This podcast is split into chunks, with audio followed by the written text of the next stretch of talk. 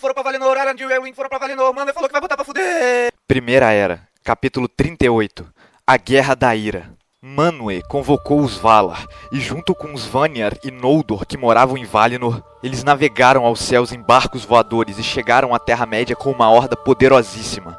E ainda meio bolados com toda aquela história de fratricídio, os Teleri não quiseram participar da guerra. A horda dos Valar marchou por Beleriand e se encontrou com as forças de Morgoth na planície de Anfalglyph, em frente a Angband. As terríveis tropas de Morgoth eram incontáveis e as montanhas reverberavam sob os pés dos Valar, e o norte inteiro estava em chamas com a guerra. E por longos anos o bem e o mal novamente batalhavam na Terra-média. E depois de quase quatro décadas de guerra, os Valar finalmente conseguiram fazer com que as forças de Morgoth recuassem. As forças de Valinor destruíram completamente os Balrogs, com exceção de alguns poucos que fugiram e se esconderam nas profundezas do mundo. E os exércitos dos Orcs pereceram como se fosse palha perante um grande incêndio.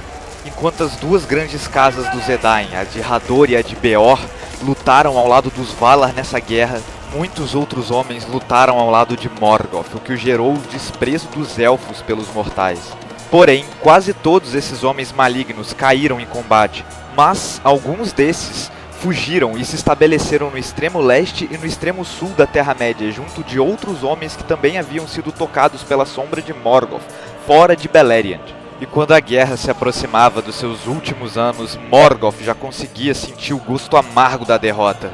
E foi então que o Senhor do Escuro revelou ao mundo a sua arma secreta: os dragões alados de Angband. Os Valar, elfos e homens, foram pegos de surpresa por essa nova ameaça e foram subjugados pela devastação terrível que os dragões alados trouxeram consigo. As tropas de Valinor começaram a ser rechaçadas e completamente destruídas em todas as regiões. O líder destes dragões era Calagon, o Escuro, o maior e mais poderoso de todos os dragões na história de Arda. E o dano que sua horda infligiu aos Valar foi grave. Ancalagon era colossal e devastador, maior do que qualquer criação dos Valar.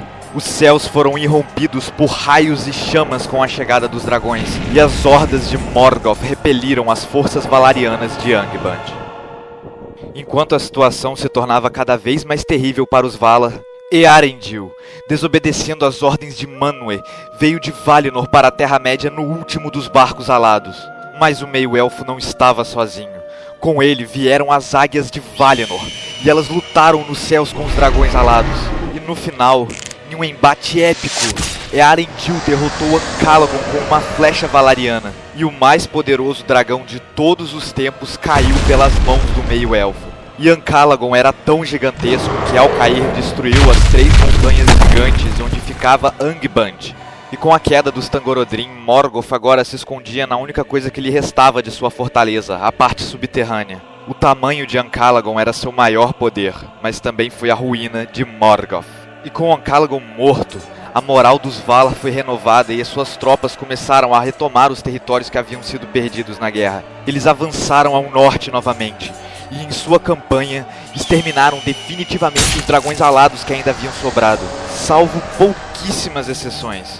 E com o fim dos dragões, as tropas de Morgoth foram sendo rapidamente derrotadas, e os sobreviventes fugiram para as profundezas do mundo, lugares tão escuros e longínquos que nem os Valar conseguiam alcançar. E rapidamente o poder de Morgoth foi inteiramente dispersado, e a única coisa que ele ainda possuía era a fortaleza de Angband, ou o que havia restado dela. Morgoth fugiu para as masmorras mais profundas de Angband, onde ele foi encontrado e capturado. E com seu poder completamente enfraquecido, Morgoth resolveu não desafiar os seus adversários, então ele assumiu sua forma física parecida com a dos elfos e pediu paz, dizendo que queria negociar sua derrota. Mas Tucas, o Valar da Rola Grossa, não queria mais saber de conversa. Aí, mané, eu esperei uma era inteira aí por esse momento, tá ligado? Que Eru te conceda misericórdia, porque aqui de mim tu não vai encontrar nenhuma não, mané. Ele então cortou os dois pés de Morgoth, que caiu de quatro no chão. Mas Tucas não havia terminado e encheu Morgoth de porrada, um soco para cada vida que ele tirou. E depois que ele terminou, ele cortou as duas mãos do Senhor do Escuro. Então, Tucas o amarrou como um animal, com a boa e velha corrente feita por Aule, o Vala Senhor dos Ofícios. Morgoth foi completamente humilhado. Tulkas tirou sua dignidade.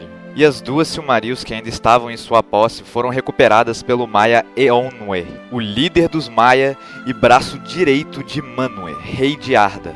Porém, quando ele não estava olhando, eventualmente elas foram roubadas pelos filhos de Fëanor. Maedros pegou uma e Maglor pegou a outra. Acontece que, devido aos diversos atos hediondos e covardes que eles cometeram ao tentar cumprir o seu juramento maldito, as pedras que continham a luz dos Valar o consideravam malignos e indignos de possuí-las. E assim, como qualquer criatura maligna que tocasse a Silmarils, as mãos dos elfos começaram a queimar. E em agonia, Maedros se atirou com a Silmaril em um poço de fogo que foi aberto na terra durante a guerra. E Elfo e Joia se perderam para sempre. E com exceção de Maglor, todos os outros filhos de Fëanor que ainda estavam vivos foram mortos durante a Guerra da Ira. E depois que a perdição de todos os seus irmãos foi causada pelo juramento maldito, Maglor atirou sua Silmaril no oceano, que permaneceu perdida em suas profundezas até o fim dos tempos. E alguns dizem que o último dos filhos de Fëanor ainda vaga pelas praias da Terra-média, cantando em lamento. Ao final da guerra, os Valar jogaram Morgoth pela Porta da Noite, que nada mais é do que o portal por onde o Sol e a Lua passam para sair do mundo a oeste e depois retornarem ao leste pela porta da manhã.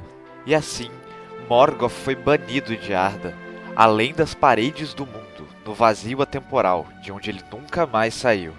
Mas os destroços da guerra foram imensuráveis, e a maioria das terras a oeste das Montanhas Azuis, ou seja, Beleriand, sofreram danos irreparáveis e se tornaram muito instáveis. Logo, a terra inteira foi engolida pelas ondas e toda a região de Beleriand perdida para sempre.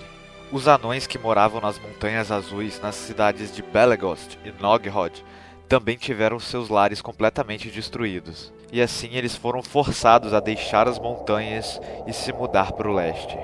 A maioria dos elfos que sobreviveram navegou a oeste e foi para Aman, e lá eles moraram na costa, pois ainda estavam banidos de Valinor mas muitos outros ficaram na Terra-média e rumaram ao leste, mas deles eu vou falar mais tarde, na Segunda Era.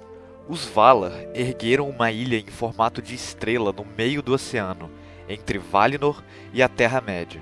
A ilha se chamava Helena e ela foi dada de presente aos Edain, os primeiros homens que lutaram ao lado dos Valar na última guerra que se passou. E ali, os homens mortais de Beleriand passaram a residir. A derrota de Morgoth foi total, porém o seu braço direito, Sauron, sobreviveu e se rendeu aos Valar.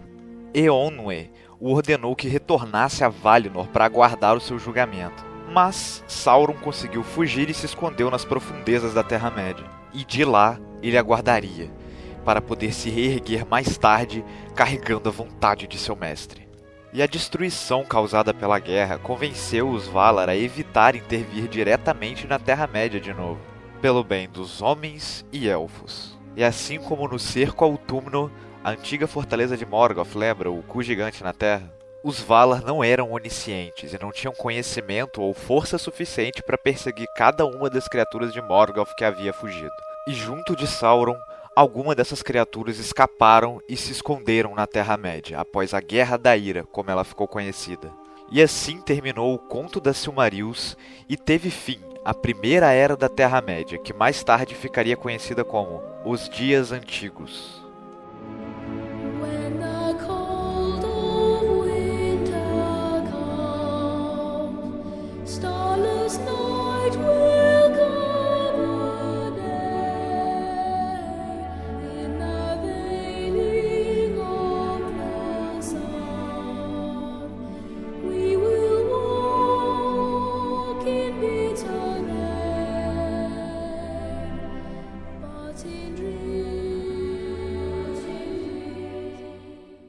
Yo! Sejam bem-vindos a mais um Ovo de Páscoa e hoje eu vou falar sobre a Estrela da Tarde.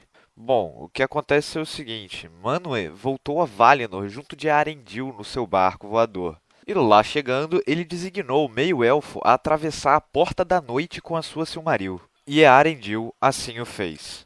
Ele pegou seu barco alado e navegou para todo sempre nos mares do firmamento, além do alcance do mundo. E ele pode ser visto por qualquer um na Terra-média durante a tarde devido ao brilho forte da Silmaril que ele carrega consigo. E dessa forma, Earendil ficou conhecido por todos como a Estrela da Tarde. Então é isso. Não é Vênus que você vê ao meio-dia brilhando no céu, é um meio-elfo carregando uma bolota que tem a luz de duas árvores de Natal dentro. E como eu disse, foi assim que se encerrou o Conto das Silmarils, conhecido como O Silmarillion.